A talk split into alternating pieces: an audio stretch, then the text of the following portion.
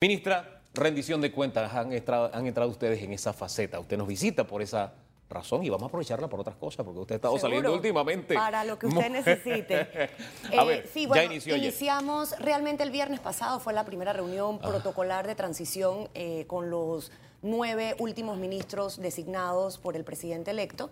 Eh, fue más protocolar, más general esa reunión del viernes. Ayer tuvimos la primera sesión de trabajo formal con la ministra designada Marcova Concepción. Resultado de esa donde primera reunión. abordamos, nos pusimos de acuerdo en la agenda, en los temas a tratar, y hemos programado una serie de cinco reuniones de trabajo intenso con ambos equipos. La primera reunión fue para abordar el tema finanzas, presupuesto, convenios, cooperación internacional y aprovechamos también, nos alcanzó la sesión para abordar algunos temas de recursos humanos y aspectos administrativos, donde se le entregó toda la información disponible a fin de que ellos puedan analizarla y de requerir cualquier detalle adicional, pues plantearlo. Pero fue una reunión, yo diría que espectacular, súper fluida, muy abierta eh, y siento que el Ministerio de Desarrollo Social pues va a poder continuar en esta siguiente fase evolucionando con los roles que le corresponden. A, a- a mí me gustaría separar, tal vez por el cariz de- y el perfil de este ministerio, un poquito de la discusión política, un tema, pero, pero se toca, se tiene que tocar, porque al fin y al cabo es un, es un ministerio, Por supuesto. es, es un lugar de ejecución de políticas públicas, a veces más de política que otra cosa, pero en este caso sí es un ministerio especial por el carácter social que tiene. Entonces hay una gran preocupación por un, por un hoyo negro en el materia de finanzas, qué sé yo. Quienes de alguna forma dependen de este ministerio deben tener alguna preocupación. En lo absoluto. En lo absoluto. Háblenos de las finanzas. ¿Cómo la anda eso? ministra designada ayer manifestó ante ciertas inquietudes con relación a los programas sociales y bueno, le correspondería a ella entrar en detalles, pero me, me siento en la comodidad de hacer referencia porque ella lo hizo público, Sí. que las intenciones del gobierno entrante son continuar definitivamente con los programas sociales eh, que, que lleva el ministerio. Ahora, Desde- yo, yo- la pregunta es más que nada en la dirección de si hay plata o no hay plata para seguir pagando. Así Si de sencillo, para ponérselo a mí, más. al frente Si una cartera de desarrollo social siempre, hace falta más, pero la ejecución presupuestaria ha sido muy responsable. Sí. Nosotros no solo respetamos la ley de responsabilidad social fiscal con respecto al 50% de ejecución, lo, lo aplicamos a inversión y a funcionamiento. No tiene que ser a las dos, Claro. nosotros lo respetamos en ambas. Está presupuestado eh, lo que corresponde al pago de las transferencias. Creo que no debe haber ninguna preocupación con el estado de las finanzas. La verdad es que el porcentaje más alto del presupuesto del Ministerio de Desarrollo Social va destinado al pago de las transferencias. Entonces, realmente no hay... eh, No hay, va- miremos a la gente, no debe haber preocupación, los que están esperando Para nada. cien- su- sus transferencias, en lo los adultos mayores, estamos etcétera. concluyendo el segundo pago en este momento y todavía quedaría tercer y cuarto pago que ya quedaría en manos de la siguiente administración, pero toda esa logística de pagos está, están dando y no debe haber ninguna preocupación. Me dice que no solamente vieron el tema de las finanzas, ¿qué más vieron ayer? Bueno, comprenderás también que de cara a, a los compromisos internacionales, el Ministerio de Desarrollo Social, en particular desde el compromiso con la Agenda 2030, eh, el, el- el elemento de convenios de cooperación internacional también se vuelve altamente relevante, entendiendo que los compromisos que tenemos con Panamá son compromisos que tienen el resto de los países del Así mundo es. también, donde eh, la cooperación es tremendamente valiosa, sobre todo para el desarrollo de competencias técnicas, eh, estudios a profundidad. A veces se cuestiona y se dice que, pero ¿para qué más estudios? No, en el aspecto social debe estudiarse siempre, porque la, la situación social es dinámica, varía, y si queremos tomar realmente decisiones de política basadas en la evidencia, necesitamos evidencia. Entonces, repasamos los, toda la, la cartera de cooperación internacional con los diferentes organismos del sistema de las Naciones Unidas, Banco Mundial, Banco Interamericano de Desarrollo, CISCA, los principales cooperantes que trabajan con el Ministerio de Desarrollo Social. Repasamos también la agenda internacional, si bien nosotros hemos sido bastante, desde la administración del ministro Vázquez, eh, y compartimos la misma filosofía, bastante rigurosos con los viajes que se realizan desde el Ministerio de Desarrollo Social, sí existe una agenda internacional eh, que, que es importante cumplir. Entonces repasamos cuáles son esos eventos en materia de juventud, en materia de desarrollo social, en materia de objetivos muy específicos que, que deben tener una presencia de Panamá. Y también los convenios a, a nivel local existentes con otras instituciones, por ejemplo, con MIDA, eh, con MINSA, con MEDUCA, para efectos del cumplimiento de las corresponsabilidades de las transferencias monetarias, con Tribunal Electoral, y también con otros actores privados como ONGs eh, y grupos eh, gremiales que son fundamentales para avanzar eh, en, los objetivos que, tiene el Ministerio. Me, ha dado un horizonte bastante amplio, pero fíjese, tomo solamente uno porque tiene que ver con algo que va a cambiar en la filosofía de gobierno y es el tema de los viajes. ¿Qué, tantos viajes realiza el ministerio? ¿Habrá mucho para cortar o no? no ayer lo revisamos y, le decía que esa filosofía que se está implementando fue la misma filosofía que mantuvimos Alcibiades y mi persona eh, al frente del ministerio y realmente sí hay representación internacional que es relevante. Pero viajeros frecuentes no existe en el Ministerio de Desarrollo Social. Nuestro trabajo es aquí y, realmente es un ministerio que sí tiene parte de su presupuesto destinado a trabajo en la comunidad. O sea, nosotros tenemos que recorrer el país entero. También, si queremos desarrollar políticas públicas basadas en la evidencia, necesitamos estar en contacto con esa realidad. O sea que realmente no es una cartera con una gran presencia internacional. A, propósito de buscar evidencia, los estudios de los que mencionó, si, deja, eh, si nos deja uno o dos hallazgos recientes de los temas sociales que, sirven de, insumo para la próxima administración y que de, esas, de esos hallazgos que nos impactan, de cosas con las que convivimos pero no nos damos cuenta, ministra. Nosotros vivimos diariamente con hallazgos impactantes que implican la toma de decisión porque te ponen al frente los desafíos sociales que tenemos como, como país, que sabemos que no son pocos. Me referiría a dos que son verdaderamente importantes. Eh, durante esta administración se dio un cambio de paradigma fundamental en la visión de desarrollo a través de la adopción de un índice de pobreza multidimensional. ¿Esto qué quiere decir?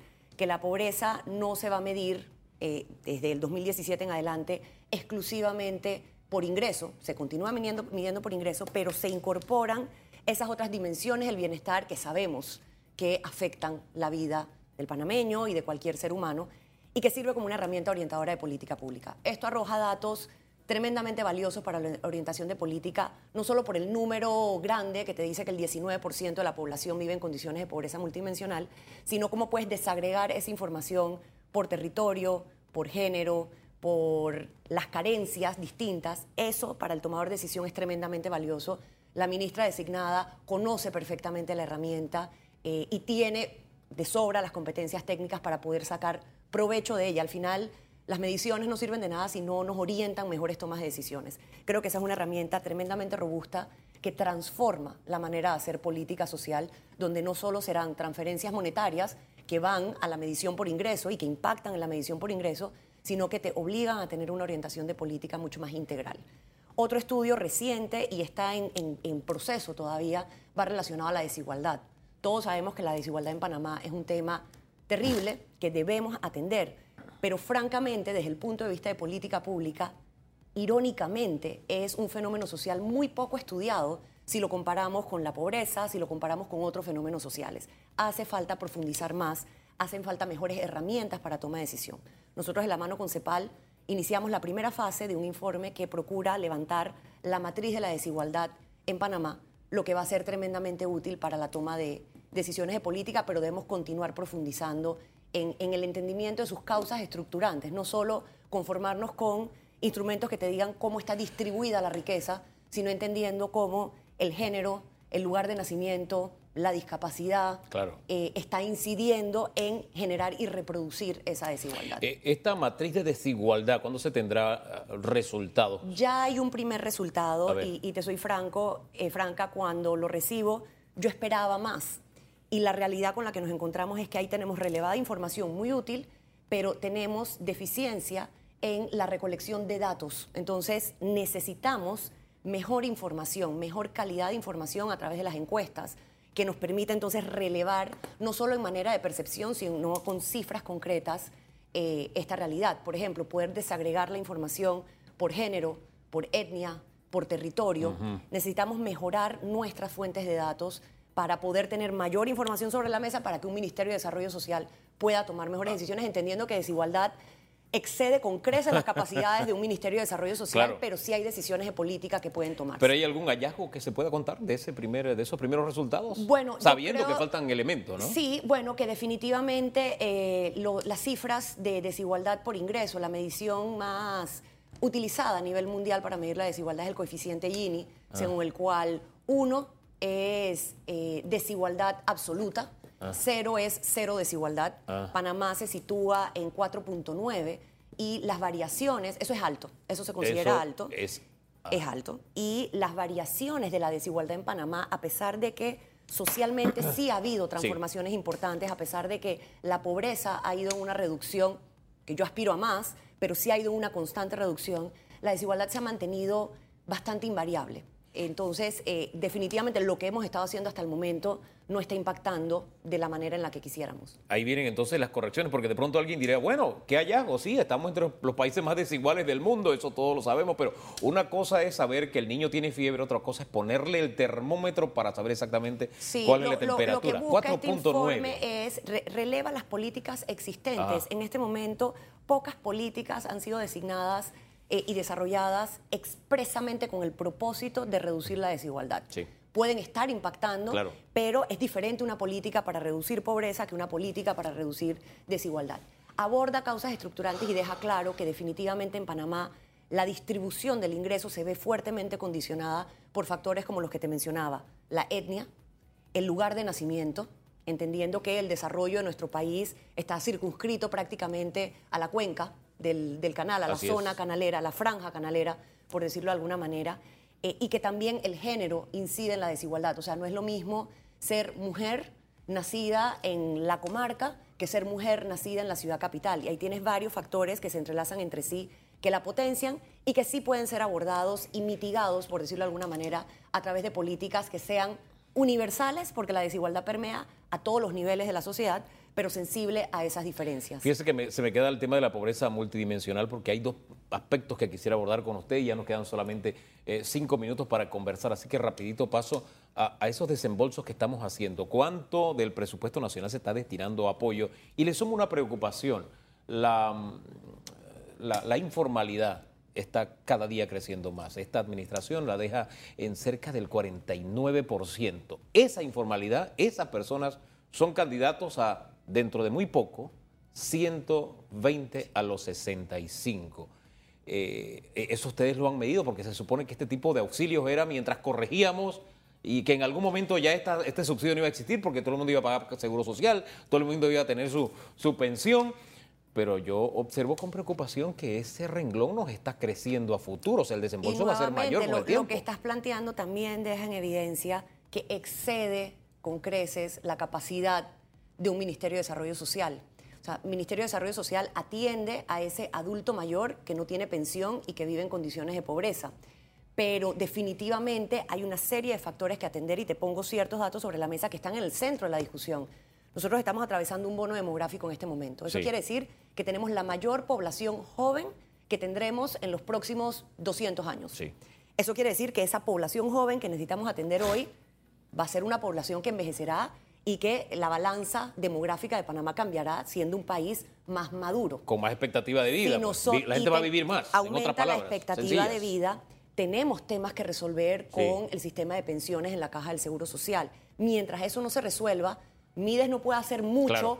desde la perspectiva de 120. Lo que procuramos hacer es fortalecer los mecanismos de eh, capacitaciones, de atención de salud y demás para que no sea simplemente la transferencia, sino que existan corresponsabilidades y trabajar en la política del adulto Claro. mayor para garantizar la mejor condición de vida. Pero Eh. realmente estamos, de- te diría, un poco atados de manos si interinstitucionalmente no abordamos otro tipo de problemáticas que van a detonar definitivamente en, en- en mayor número de beneficiarios dentro del programa. Sí, sí, interinstitucionalmente no se ataca este problema, solamente el de 120 a, a 120 a los 65 Sí. no se ataca. ¿Qué prevé usted que va a pasar en el término de 10, 20 años con tanta Bueno, informalidad? creo, creo que son muchos factores para poner a la vez sobre la mesa, Ajá. como para yo atreverme a hacerte el pronóstico Sí. claro a 10 años. Lo que sí es cierto es que mientras nosotros no garanticemos un sistema de pensiones que se adecue a la nueva realidad del mercado laboral, Claro. es que la informalidad no se da únicamente por un problema negativo, la informalidad se da porque la dinámica de trabajo de las nuevas generaciones es distinta. Claro. Entonces, nosotros necesitamos adecuar las políticas. Esto es un tema que no es exclusivo de Panamá. Yo en diferentes espacios internacionales he tenido la oportunidad de intercambiar con autoridades de otros países y esta es una problemática regional y global que está en el centro de la discusión que requiere definitivamente ser abordada, para lo cual espacios como el Gabinete Social se vuelven fundamentales. Un gabinete social empoderado, donde están todos los ministros que tienen que ver con estas áreas y que puede sesionar en versión ampliada invitando a otras autoridades, es básico para tomar decisiones de política que sean verdaderamente articuladas, coherentes y consistentes como país, no, únicamente como cartera. Articuladas, coherentes y consistentes. Tener esa buena voluntad, creo que es un poquito de voluntad política, porque al fin y al cabo siempre usamos el tema de que Panamá es un país pequeño, lo, lo vemos en negativo, pero si lo vemos en positivo, la gran ventaja de ser un país pequeño es que este tipo de problemas los podemos solucionar porque somos poquitos. Al fin y al cabo somos poquitos. Oiga, pero este país es chiquito, somos poquitos, pero es picante. Usted sabe que uno detrás de la puerta oye, ¿no? Las puertas y las paredes en Panamá tienen oídos. Muchos de esos oídos son de periodistas, le cuento, ¿no? Entonces, ahí me ha tocado dar cobertura a las reuniones de la concertación. ¡Oh! Esas reuniones sí son calientes. Y usted es la que las, de alguna forma, le toca administrar no solo razones, sino muchas pasiones ahí dentro, ministra. Te puedo decir, Hugo, que presidir la concertación está entre las experiencias más importantes que he tenido en mi vida. Y exigente, me imagino. Es, es un honor y, y es una maravilla y ese es precisamente el espíritu de ese espacio. El diálogo es diálogo cuando hay posiciones diferentes. Claro. Si pensáramos igual, no necesitaríamos a 23 sectores ahí representando. Entonces, partimos de la premisa que son 23 sectores con posturas distintas que enriquecen un diálogo. Entonces, sí requiere de mucho respeto y creo que lo que me hace que sea placentero es ese respeto profundo que tengo por las posturas de todos los sectores y entender claramente cuál es mi rol. Mi rol es facilitar ese diálogo, es facilitar esa búsqueda de consensos que realmente depende de los 23 sectores. Y yo creo que detrás de este proceso de discusión de reformas electorales, que no es lo único que se está discutiendo a lo interno Sí. de la concertación, a pesar de que ha sido el que más cobertura, obviamente, por el nivel de, relevancia que tiene, ha tenido, también se están discutiendo reformas eh, o propuestas realmente en materia de salud y en materia de economía, que continuarán la próxima semana. Em, te diría que, así como el resultado es tremendamente valioso, el proceso, y creo que el tiempo nos permitirá valorarlo, es tremendamente valioso para el fortalecimiento y la consolidación de nuestra democracia. Oiga. No cualquier del- país del mundo puede tener a todos los partidos políticos sentados en una mesa, con los diferentes sectores de la sociedad, con los órganos del Estado, teniendo una discusión franca, con la capacidad de poner sus intereses particulares Sí. por lo que consideran realmente necesario para el país. Usted sabe que acá afuera uno de pronto oye cosas y uno nada más pela los ojos. "Ah". Pero cuando salen, salen sonridos. Sí, o sea, esa capacidad que ustedes tienen. Los chichones como que se quedan allí adentro, las curitas, los cuchillos, todo queda ahí adentro. Pero debo decirte que no ha habido cuchillos. Al debo final- decirte que han sido muy respetuosas las discusiones, intensas, posiciones Sí. Con mucha pasión, Sí. pero que a mí eso me parece bonito. Cuando tú tienes una posición que estás dispuesto a defenderla con pasión y con convicción, es maravilloso, pero con respeto. Yo no puedo decir que se haya faltado el respeto en un solo momento en las discusiones. Y eso me hace sentir muy orgullosa, sí, como presidenta de la concertación, pero sobre todo como panameña. O sea, Panamá tiene un potencial de diálogo y de consenso que debemos explotar y debemos aprovechar más. Oiga, es que hay argumentos que son como puñales, ¿no? Pero hay que aceptar, de verdad que ha sido una discusión de altura. Y cuando digo que hay argumentos que son como puñales, yo siempre me acuerdo aquel que usa eh, el doctor Franceschi. Él dice que un abogado no debe ser cómplice de aquella persona a la que defiende, ¿no? Entonces ese es un argumento que a algunos abogados no les gusta. ¿Por qué? Porque usted como abogado lo que tiene que tratar, lo primero que yo haría con una persona siendo abogado, tú eres culpable o inocente, ah, soy culpable, bueno, buscaré que tu culpabilidad sea, tú sabes, te vaya lo mejor posible dentro de tu culpabilidad. Pero, chuleta, la, es culpable y sale el abogado que no, es inocente, eso lo hace cómplice. Pero bueno, ese argumento es como un puñal el que usa el, el doctor, el doctor Franceschi. Pero en fin, se me queda el tema del el documento que salió, quisiera una evaluación suya.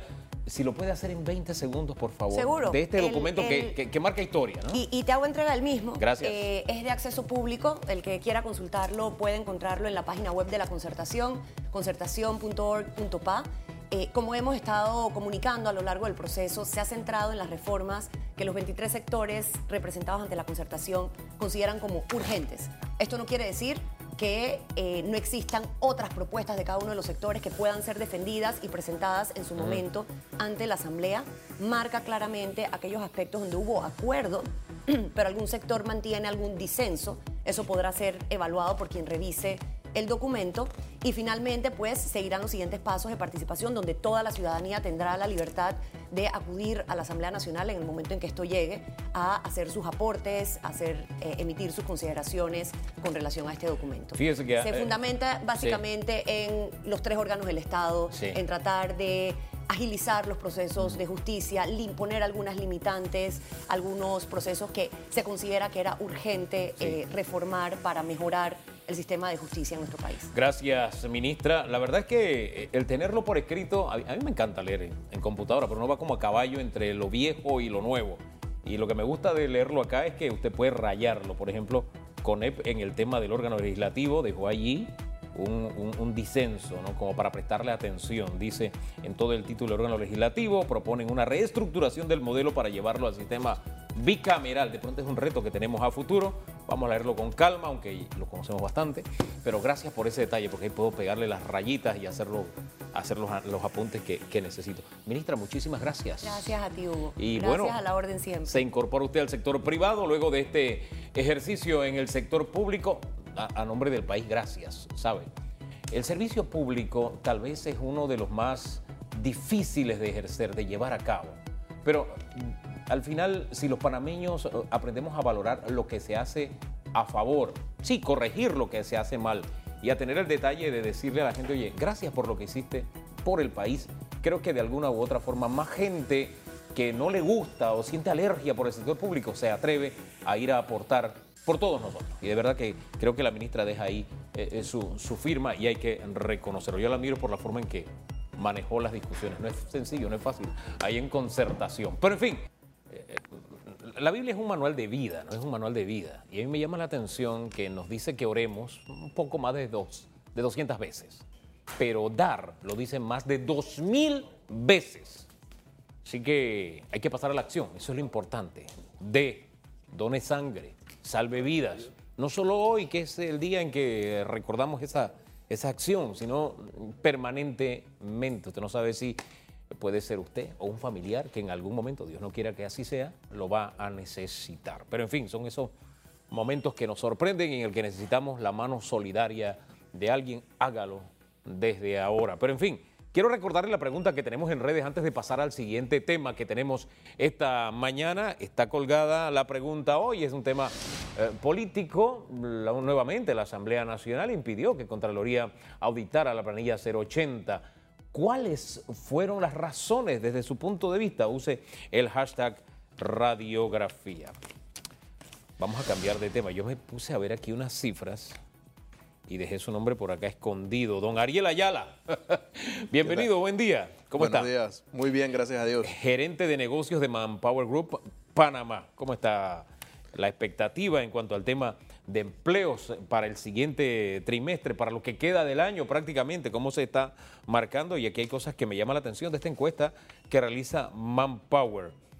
El 76% no espera mayores cambios. No prevé no, no, cambios. prevé contratación más gente, no, no prevé nada de eso. No. No necesariamente es una buena noticia. Mira, es dentro de los nueve años que hemos hecho la encuesta, es una tendencia sostenida. La gran masa o la mayoría de los empleadores que entrevistamos, que generalmente son entre 620 y 630, nos dicen que en su mayoría, en tendencia general, que no prevén cambios. Siempre vemos una tendencia de los que sí prevén cambio y los que prevén disminución, aumento y disminución. En este caso, por ejemplo, para el próximo trimestre, julio-septiembre de, de este año, estamos hablando de que el 10% prevé incremento, el 8% prevé disminución. Hacemos un ajuste estacional, un método estadístico de, validar la- la encuesta, y nos queda una tendencia neta de empleo, que es nuestro indicador principal, de 3%. ¿Qué quiere decir? Quiere decir que de cada 100 empleos que hay, en día, hay hoy en día allá afuera, se van a estar generando tres puestos más. Es una noticia que hay que ver, digamos, con cautela, porque así lo está viendo el empresariado. Claro. Es decir, sí vamos a estar contratando, nos dice el sector privado, pero al mismo tiempo vamos a estar contratando con mucho cuidado. Entonces, vamos a incrementar nuestras planillas, pero no explosivamente. Vamos a incrementarlas progresivamente, en un ritmo de 3%. Va a haber un incremento que no necesariamente va al ritmo de lo que de lo que quisiéramos para salir en la situación en que nos encontramos. La- hay que ser franco, estamos saliendo de un gobierno eh, que nos decía, que, que aquellos que decíamos, oye, el país tiene fiebre, está, está enfermo, ese gobierno decía que quienes le hacíamos esa advertencia éramos unos hacedores de crisis. No, es que cuando usted tiene una realidad, usted tiene que enfrentarla.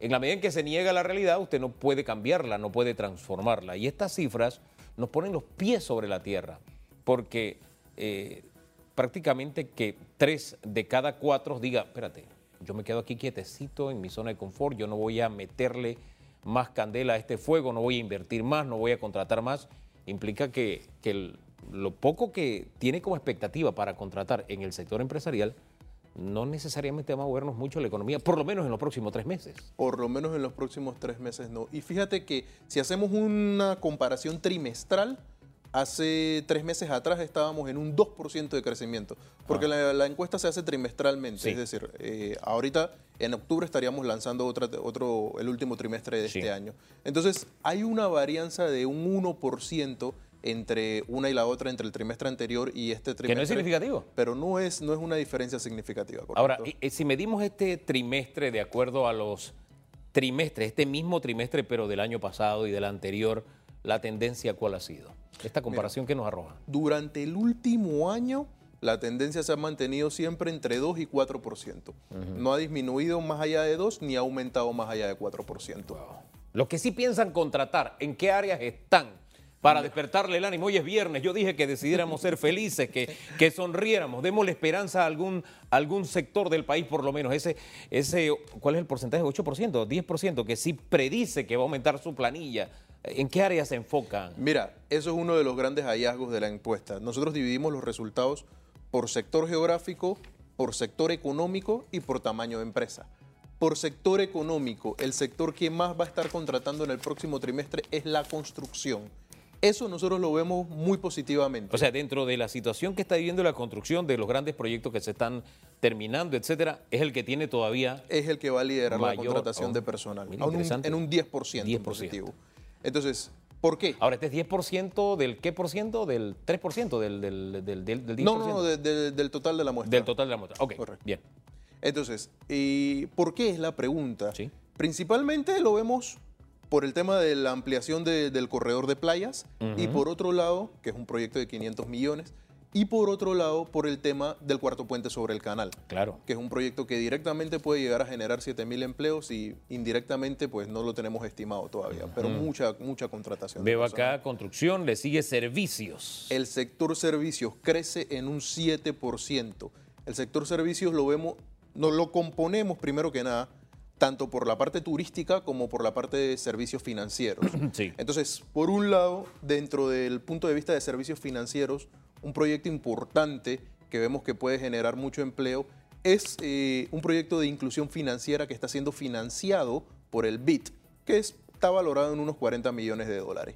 De ahí en adelante, la asignación de 5 millones de dólares al Fondo de Promoción Turística creemos que puede ser Sí. una, una parte de activación para, para lo que es la, la contratación de personal Eh, dentro es del una turismo. inyección, es una inyección que está necesitándose urgentemente porque la, la respuesta es no, sí, eso está en el presupuesto, pero no, ¿de qué me sirve que esté en el presupuesto? Tiene que Póngalo en el fondo y que el fondo comience a moverse y a ejecutarse Así es. y decir, vengan a Panamá y comencemos a venderle boño preñado, chicheme, etcétera, que se derrame lo que significa el, el- el turismo, el impacto, ese que tiene el turismo, que se derrame a donde nos visiten lo- los turistas. Eso es necesarísimo. No, no, no, no. Y de hecho, sabes, nosotros siempre promovemos que el turismo hay que darle especial atención. Sí. Porque, ¿sabes qué pasa? Que típicamente hemos sido un país dependiente de la construcción.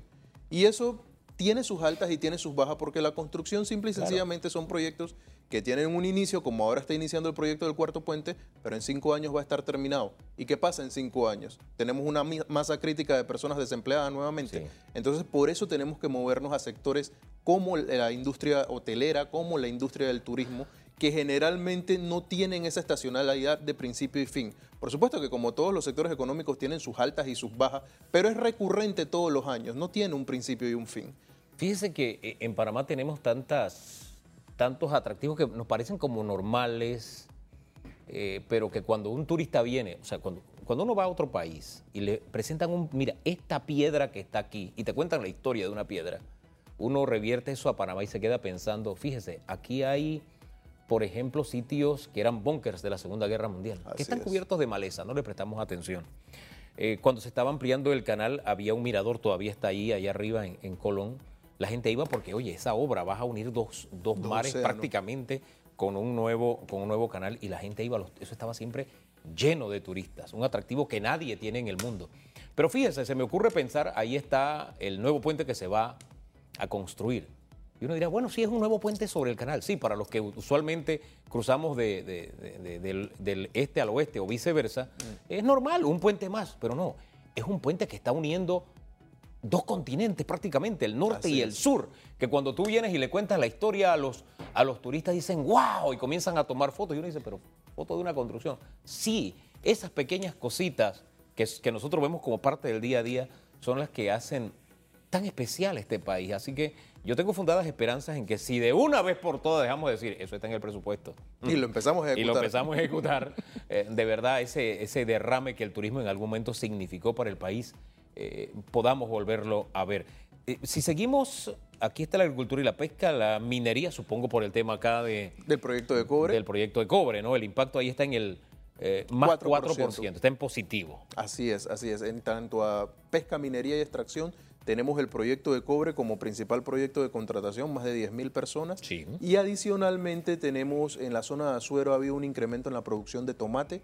Creemos que eso también puede impactar positivamente la generación de empleo Sí. dentro de, de- de esa área. Sin embargo, aquí veo que eh, cuando nos vamos por región, el ritmo de contratación, sí, en Panamá 7%, en Occidente, es decir, en Chiriquí, Bocas del Toro 2%, en Colón nos quedamos out, ahí en cero, pero en provincias centrales está en negativo, menos 10%. Tenemos menos 10% ahorita mismo y tenemos una coyuntura muy particular y es que el sector manufactura decrece en un 3% y la manufactura típicamente se, se origina dentro de las provincias centrales, Ajá. al margen de, la- de las empresas manufactureras que también tenemos Claro. en la ciudad. Entonces, eso hace que si hay una contracción en un sector económico que es tan pujante dentro de las provincias centrales, haya una contracción en la zona en términos de contratación de personal. Por eso vemos ese menos 10% en provincias centrales. Hay quienes de pronto dicen, bueno, compararnos con el vecindario no es bueno porque siempre nos va mejor, qué sé yo, y debemos aspirar a más, pero, pero es sano, es sano ver cómo está el vecindario en la región, cómo nos ubicamos con estos hallazgos. Mira, a nivel de Latinoamérica, eh, Panamá se encuentra en el, en el lugar penúltimo, está, eh, está, seguida, está liderado por Brasil, por encima de nosotros también se encuentra Costa Rica y Colombia. Costa Rica, Colombia y Brasil por encima de nosotros. por encima de nosotros. Colombia con una fuerte apuesta por el sector servicios, Brasil por una fuerte apuesta por el sector logístico, este, Costa Rica también por una, una apuesta por el sector servicios.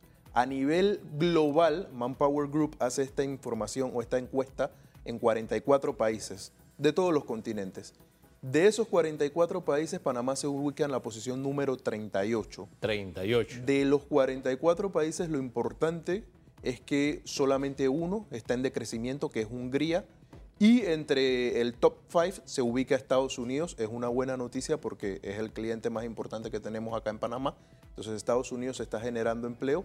Esperemos que eso, de hecho el mes pasado se generaron más de 75 mil puestos. Eso esperemos que permee positivamente hacia lo que es compras internacionales y nosotros podamos ver un- algún aumento en nuestros ingresos. Eh, Es que el, el propósito de mirar el vecindario es que de alguna forma si nosotros of- ofrecemos servicios, ese vecindario nos va a mirar, nos va, nos va a usar, tendremos algo que, que venderle. Como bien dice, si hay más empleo en los Estados Unidos, la posibilidad de que pasen por Panamá, vengan de compras o, o simplemente de visitas crece. Esa es una, supuesto que sí. es una posibilidad. El mundo se mueve y hay que estar pendiente de él. Japón pasó a ser el segundo usuario del canal de Panamá, desplazando a China. Esas cosas son importantes para vernos dentro de- de- del globo terráqueo en su totalidad, porque al final nosotros ofrecemos servicios a todo el mundo. Y antes de que se hablara de globalización, ya Panamá era un país globalizado. Así es, así es. Y de hecho Japón lo tenemos como segundo a nivel mundial en, en liderazgo de contratación de personal. Lo tenemos Taiwán, Japón y Croacia. Ese es el top 3. El último trimestre, la expectativa que yo tengo por lo general siempre es que el último trimestre esta encuesta me trae mejores resultados. Pasa que el último trimestre, por eso es que implementamos la parte del ajuste estacional. A ver. Porque el último trimestre del año siempre hay contratación temporal Claro. por el tema del comercio. Claro. Y eso, pues de alguna manera es positivo porque incrementa la contratación de personas, pero al mismo tiempo nos damos cuenta de que solamente es por esos tres meses. O sea, no estamos hablando de empleo estable, no estamos hablando de empleo de largo plazo. Y a eso Entonces, debemos aspirar. y a eso debemos aspirar totalmente. Y es un poquito la analogía que hacíamos con el sector construcción versus el sector servicios. Pasa que el sector construcción es un empleo temporal, pero el sector servicios es un empleo permanente. Por eso es que tenemos que, que- que- que volcarnos a desarrollar el sector servicios para que la gente tenga empleo permanente. Fíjese que eh, eh, hay mucha expectativa y optimismo por lo que va a pasar después del primero de julio. Pero estas cifras nos dicen, espérate, no hay una varita mágica, no es que hay un Así interruptor es. que se apaga y otro que se enciende y de pronto las cosas comienzan a, Así a es, funcionar. así No, es. Este es el reinicio de un camino o el, inicio de un nuevo camino, pero quienes aportan el grueso de la inversión en Panamá dicen, espérate, yo voy con calma. Así que ojo con ese tema de la expectativa. Así es, así es. De hecho, una de las grandes expectativas que tenemos es que durante la próxima administración podamos incrementar la generación de empleo en números muy positivos. Sin embargo, sabemos que eso no va a pasar de la noche a la mañana. Aquí hacemos mediciones trimestrales, hacemos comparativos anuales y nos damos cuenta que la tendencia va a crecer, pero va a crecer de una manera, de una manera conservadora. No podemos esperar crecimientos de estallidos, tipo que hoy estamos a 3% y luego estamos a 20%, porque esos son solamente burbujas de contratación. Y eso no refleja la realidad del país, eso refleja la realidad quizás de algún sector o de algún momento en específico de la realidad nacional. Sin embargo, eh, no perdamos el optimismo. Claro. Eso es esencial, eso es básico. No solamente porque hay un cambio, es como un auto de cambio, ¿no? Usted le metió el cambio, va a aumentar de velocidad. Algo pasa y algo tiene, tiene que pasar, pero para que eso pase también depende de la actitud que tengamos cada uno de nosotros. Y ahí vamos a otro punto, Hugo.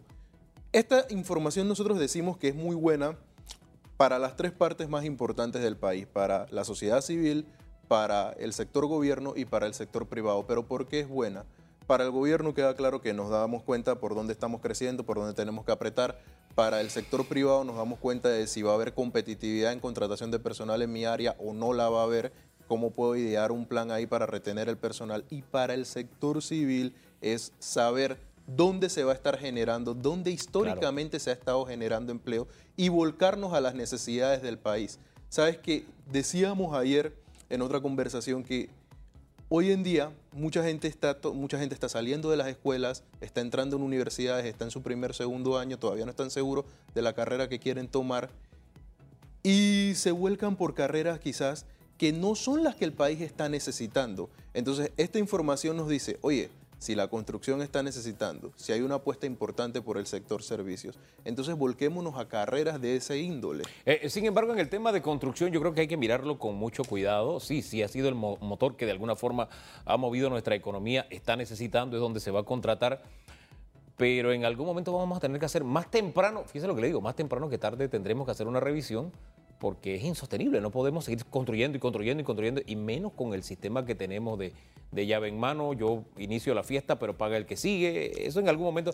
Va a llegar Así un que- momento en que no va a ser necesario construir tanto. eh, Exactamente. Entonces, en esa línea, ¿por qué no hablamos del resto de las profesiones que de alguna forma los jóvenes que están en ese momento de decisión principalmente pueden decir, ¿sabes qué? Yo me vuelco por esta área porque voy a tener un mercado en el que yo puedo tener una participación. una de las cosas que nosotros siempre sugerimos es las carreras que están relacionadas a la tecnología. Tecnología. Todo lo que tiene que ver con ingenierías y todo lo que tiene que ver con sistemas es el futuro en todas las industrias a nivel En la actualidad es el futuro, Así que- futuro inmediato. Hay futuro inmediato, correctamente.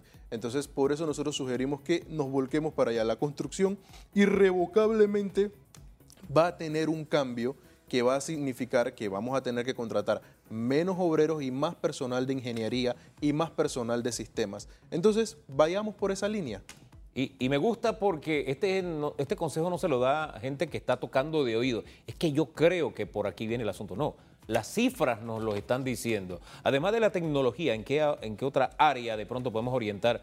Hay necesidad y los jóvenes y no tan jóvenes, porque mira, hay gente que a los 40 años dice yo quiero otra carrera, qué sé yo.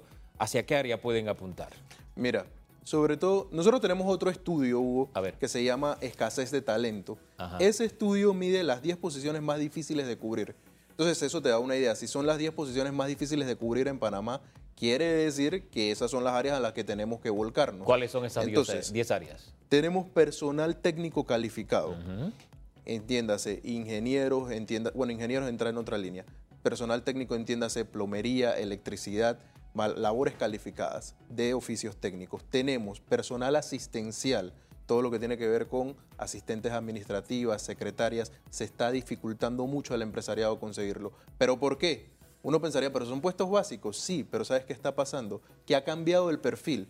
Antes necesitábamos una secretaria que contestara teléfono, hoy necesitamos una secretaria que conteste teléfono, que maneje sistemas, que sepa algo de contabilidad y que además eh, tenga, tenga manejo de idiomas. Entonces se han complicado los perfiles. Otra posición que se está solicitando según el estudio de escasez de talento, personal de contabilidad y finanzas. Estamos teniendo mucho problema por el mismo tema. Uno, por manejo de sistemas y dos, ¿por qué? Porque el manejo de sistemas hoy en día viene por una parte internacional. Como tenemos empresas regionales acá, tenemos una ley SEM que tiene más de 140 empresas aquí, tenemos que tener personal que maneje sistemas regionales. Y dos, por el tema del inglés. Si estamos hablando de sede de empresas multinacionales, pues el idioma multinacional, valga la redundancia, es el inglés.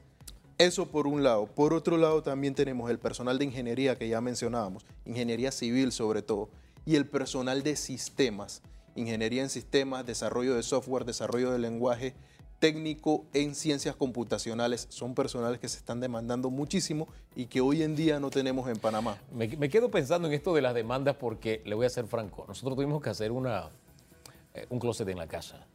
Qué lío, hasta que por fin contratamos y el carísimo, ¿no? Porque la verdad es que hay escasez de talento en esa área, ¿no? Eh, y nos hicieron un trabajo, pero quedó un, problema ahí con la puerta. Qué lío que la persona encuentre en su agenda el momento para hacerlo. Ya nos decantamos por buscar a alguien más porque también hay dos puertas. Una nos largaron bien, la otra está con problemitas. Yo traté de arreglarla y al final la puse peor.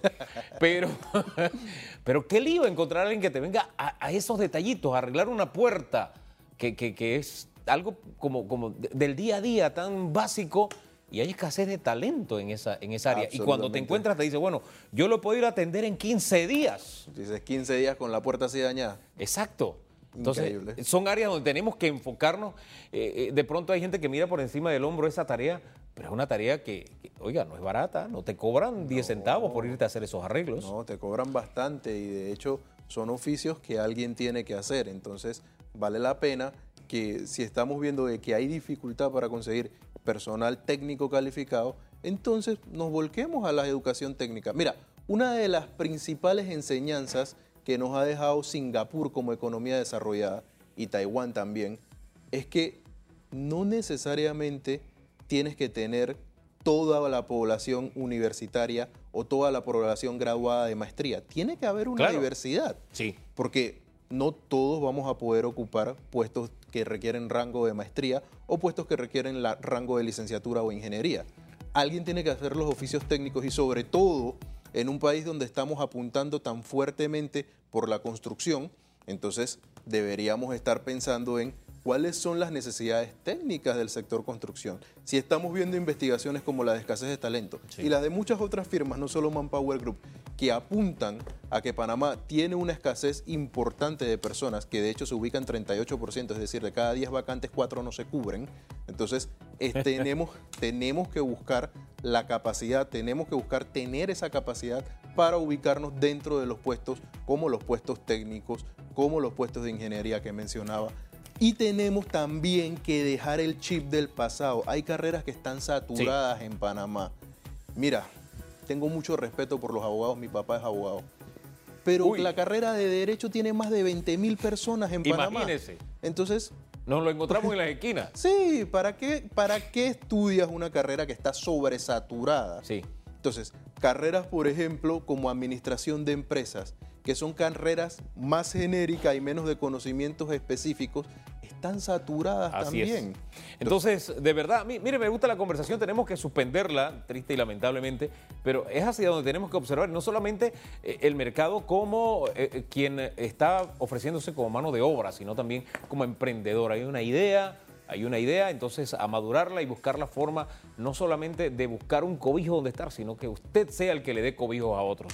¿Por qué no pensar como empresario? Esa es una de las dificultades que hay en nuestro sistema educativo, ¿no? La- se, se estudia para tener un buen trabajo. ¿Por qué tiene que ser necesariamente de esa forma?